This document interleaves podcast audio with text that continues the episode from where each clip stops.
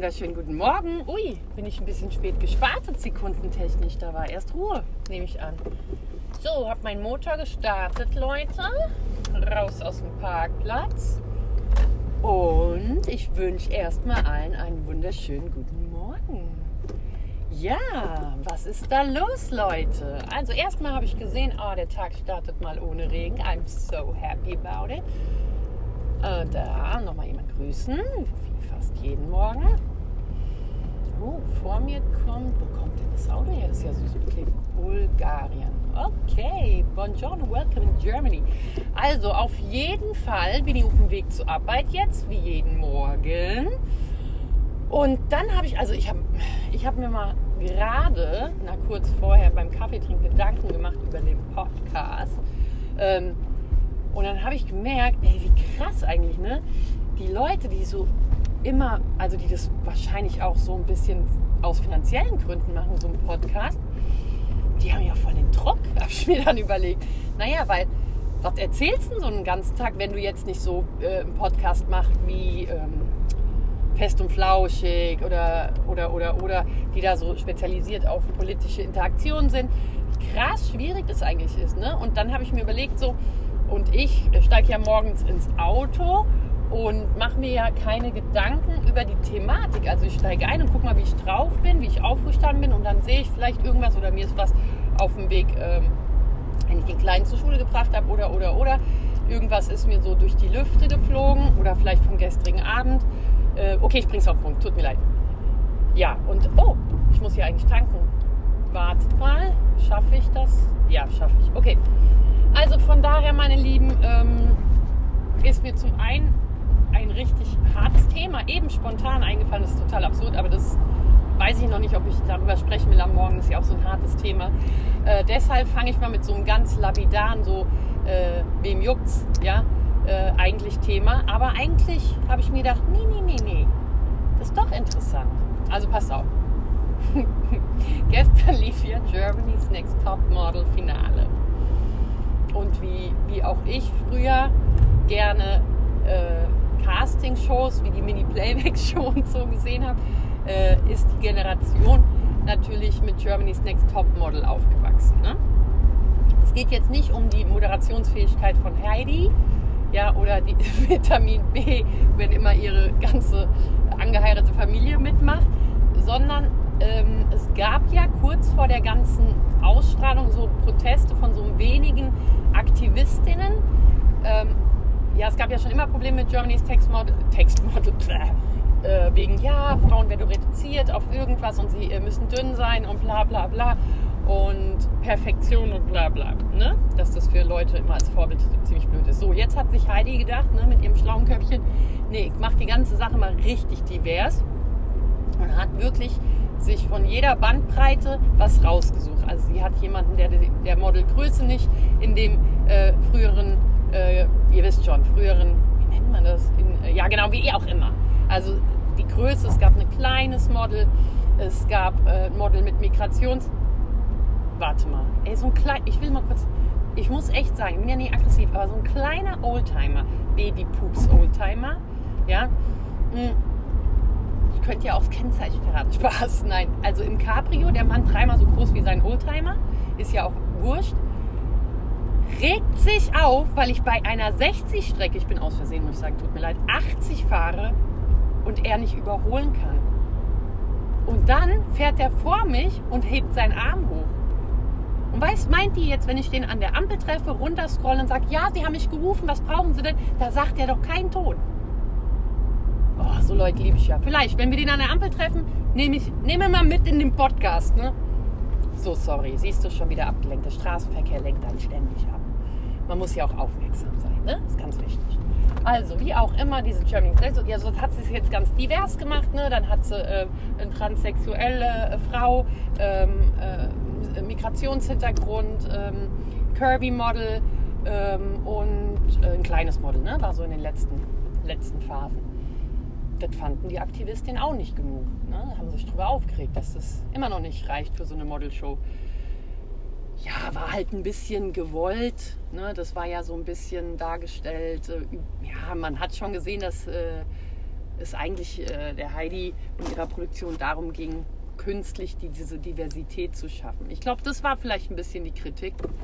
Mein Gott, aber wisst ihr, äh, immer nur kritisieren, alle Anfänge sind schwer. Die Show sei dahingestellt, wer sie gut, wer sie schlecht findet, ja.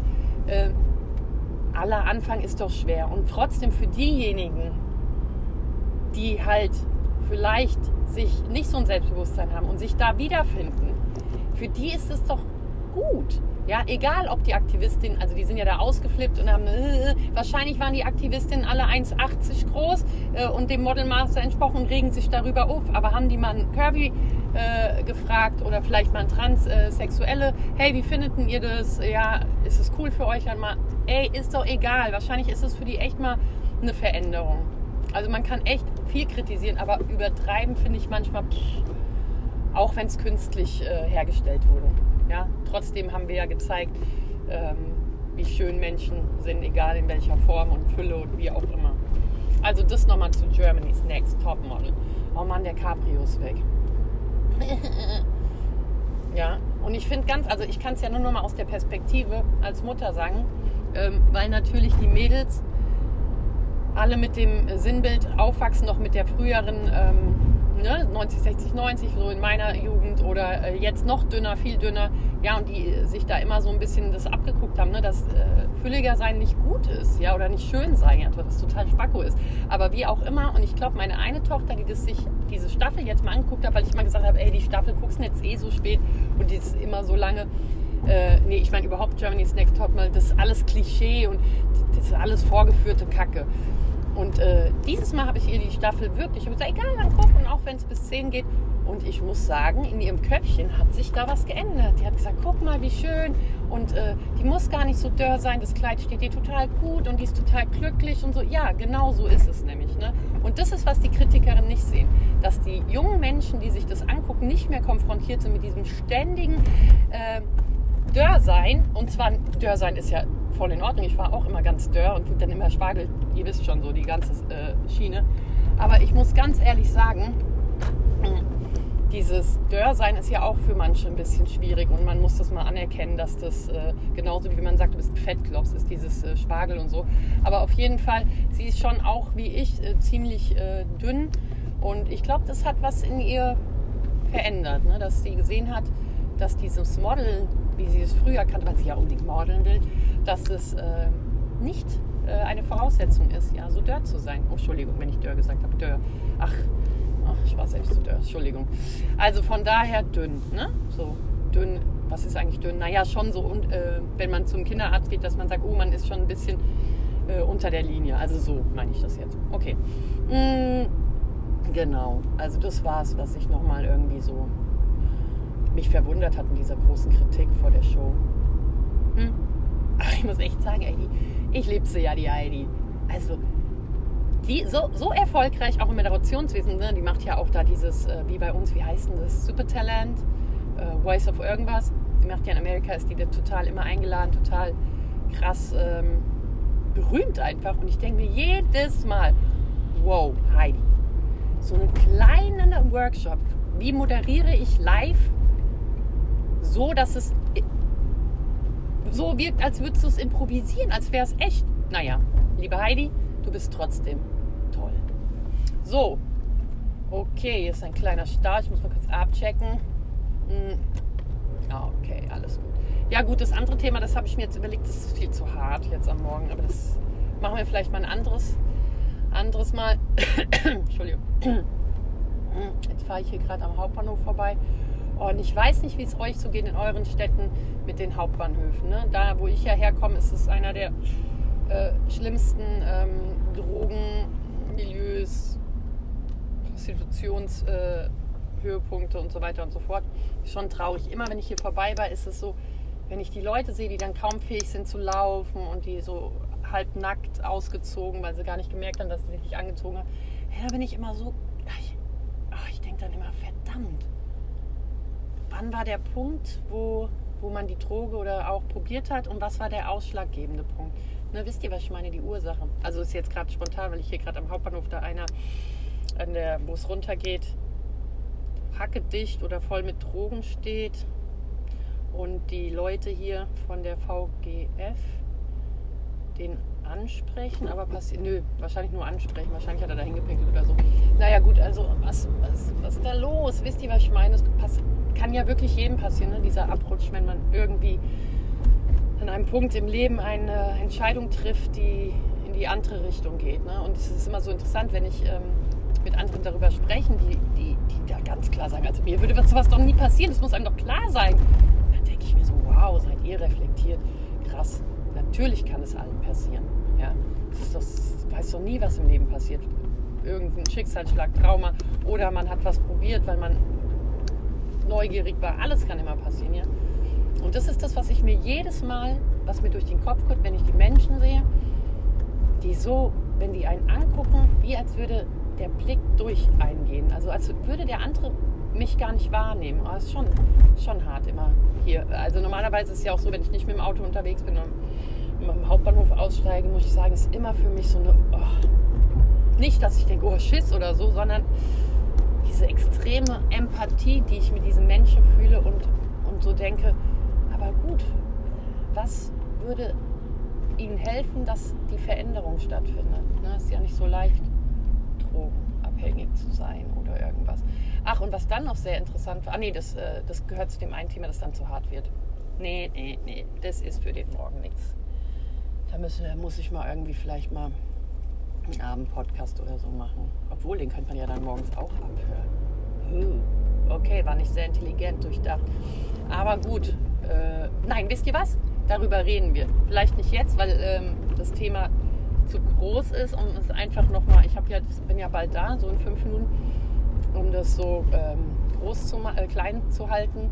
Weil ich glaube, manche Themen sind ja so in der Gesellschaft so Tabuthemen, die zwar medial äh, dargestellt werden, aber äh, dann eigentlich nicht besprochen werden im Großen und Ganzen. Ja. Also es geht jetzt in dem Thema, wo ich so, ich kann es ja schon mal anreißen, also als Haupt, Hauptüber äh, übergestülpt ist Macht, Macht, äh, die man erlangen kann und auch erlangen will und dann die Macht nutzt, um es negativ auf Menschen auszuüben. Ja, und da habe ich mir Gedanken darüber gemacht. Ähm, jetzt zum Beispiel, ich, ich reiße es nur kurz an, wir sprechen morgen darüber. Und vielleicht rufe ich dann auch mal während des Podcasts jemanden an. Mal gucken, ob ich jemanden kriege.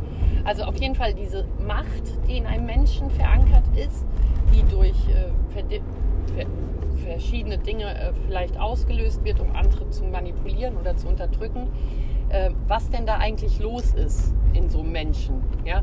Und äh, speziell ist es mir eingefallen, ich muss, ich, ich sag's mal jetzt kurz ne, und morgen sprechen wir darüber. Also einmal hatte ich heute einfach, äh, wie war das nochmal? Achso, genau, da ist ein Kind ausgestiegen beim Papa und hat so ganz süß, ich lieb dich gesagt. Und dann hat ein anderer Typ, der vorbeigegangen ist, so richtig blöd dieses, also es ist ja auch absurd, dass ich das vielleicht so interpretiere, so, so anders angeguckt. Und das hat mich total genervt und, hatte über, und dann kam mir sofort diese ganzen medialen ähm, Fügungen, die in den letzten Jahren äh, so akut sind mit den ganzen und jetzt auch noch mit dem Metzelda. Äh, Metzelda? Ja, klar, Fußballer. Genau, und dann, äh, was für Sachen gefunden wurden auf seinem äh, Computer, also diese pädophile Neigung und so weiter und so fort. Und was ich jetzt so, was mir so in den Kopf geht, ist natürlich, äh, warum wird diese Macht ausgeübt, was ist da los? Und dann gab es ja immer diese Sache, naja, es ist ja eine Krankheit, eine psychische und, äh, oder eine, diese Neigung ist ja eine Abnormalität und deswegen eine Krankheit. Und das ist ja, wo es mir immer wieder äh, kritisch, wo ich immer wieder Kritik leiste, weil es geht ja hier um Macht, die ausgeübt wird. Das hat nichts mit dem sexuellen Trieb äh, anfangs. Also es hat eigentlich nichts mit dem sexuellen Trieb zu tun, sondern die Macht, die ausgespielt wird, wird über den sexuellen Trieb ausgelebt. Und da, äh, da war das Problem, ne, dass ich mir das angeschaut habe, wie, wie so Urteile, wie, ähm, wie das dargestellt wird in der Psychiatrie und so weiter und so fort. Und habe dann verglichen, wo auch diese Machtausübungen stattfinden. Und zum Beispiel nehmen wir es mal jetzt so, äh, Zuhälterei, Menschenverschleppung, äh, Unterdrückung der Prostituierten, Zwang der Prostitution. Und wenn ein Zuhälter, der ähm, Gewalt ausübt oder eine Prostitution äh, im Illegalen, weil, Mensch, äh, weil der Mensch nicht angemeldet ist oder wie auch immer, verschleppt, zu jung verschleppt, dass die Menschen, wenn die vor Gericht kommen, dass da keiner drauf kommt, zu sagen, das ist eine psychische Krankheit, das müssen wir jetzt mal therapieren. Ne? Obwohl es, ich, ich möchte jetzt nicht, dass die Leute sich jetzt direkt aufregen, obwohl es von der Machtstruktur nicht das gleiche ist, aber es ist dieselbe Struktur. Das heißt, der Pädophile übt seine Macht an Kindern aus und der andere Mensch übt seine Macht an schwächeren Frauen, auch oft sehr jungen Frauen aus. Und dadurch kommt es zu Missbrauch auf beiden Seiten. Der eine wird als psychisch oft dargestellt, der andere nicht. Wo, wie kann das sein? Und ich glaube, dass in der Forschung, also auch in der psychologischen Grundlagenforschung hier und auch das, was dann die Psychiater oder Psychotherapeuten oder Psychologinnen da ähm, darstellen oder publizieren, ich glaube, da muss man mal neu ran, weil wir haben hier dasselbe Phänomen. Also ihr seht es total, das krasse Thema, aber ich finde es so wichtig, ja, weil ich glaube, ähm, dass so therapeutisch nicht gearbeitet werden kann, dass es zu einer Effektivität führt. Also es gibt sicherlich Möglichkeiten hier zu forschen. Und ich sage immer, sogar wenn man sagt, das ist eine Krankheit, wenn der Mensch doch krank ist, kennt ihr ja von euch selbst, ich sage es jetzt nur hier bei Corona, ey, da rennen sie doch alle zum Impfzentrum, weil man doch krank ist, man will doch nicht krank sein. Und wenn man doch weiß, das könnte eine Krankheit sein, dann renne ich doch zum Psychotherapeuten oder zu äh, irgendwo hin, Psychologin, um mich gesund zu machen. Also deswegen würde ich da so, finde ich die Debatte total interessant und vielleicht kann ich morgen dazu jemanden anrufen aus einem Verein, der sich mit Missbrauch und mit Machtausübung auf Schwächere äh, extrem auseinandersetzt. Das ist der Verein Wildwasser, glaube ich. Ja, wenn ich ja genau. Und da gibt es ganz, ganz tolle Mitarbeiterinnen, die da auch eine interessante Sichtweise haben. Na gut, vielleicht schaffe ich es. Ich frage mal nach. Und sonst tut es mir natürlich leid, wenn man morgens mit so einem Thema kommt. Aber ich glaube, wenn man das immer tabuisiert, ja, und immer nur so äh, bei Freundinnen am Tisch oder im Stammtisch, es kann doch nicht sein, was da los ist oder man sieht immer ne, bei äh, Instagram, wenn dann die publiziert werden, die ähm, neuesten Erkenntnisse von ähm, ja, der pädophilen Ring äh, im Darknet geknackt und so weiter, dass es dann natürlich extrem viele Kommentare gibt und die alle darauf hinausgehen, ja, dem würde ich den PNB-Matz abschneiden oder äh, die gehören für immer weggesperrt äh, und so weiter und so fort. Und ich glaube, viel wichtiger wäre hier einfach mal zu schauen, dass man wirklich Flagge zeigt und sagt, stopp, hier herrscht eine extreme Machtgier bei den Tätern und dieses, ah, der ist ja, ah, das muss therapiert werden und so das sei mal in irgendeiner Weise diskutiert, dass vielleicht auch die Täter und Täterinnen ihr Bewusstsein dafür erlangen, dass es hier eine Veränderung geben kann, wenn man diese Machtproblematik einfach mal selbst erkennt.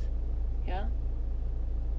Und es gibt ja verschiedene Forschungen auch zu der Plastizität des Gehirns, inwieweit ähm, hier auch ähm, durch Zuwendung und Machtentnahme äh, eine Therapie folgt, ohne dass man dann noch die Neigung hat. Also sehr interessantes Thema, Leute. Aber es ist so wichtig, weil es muss hier doch mal Flagge gezeigt werden, dass das alles aufhört.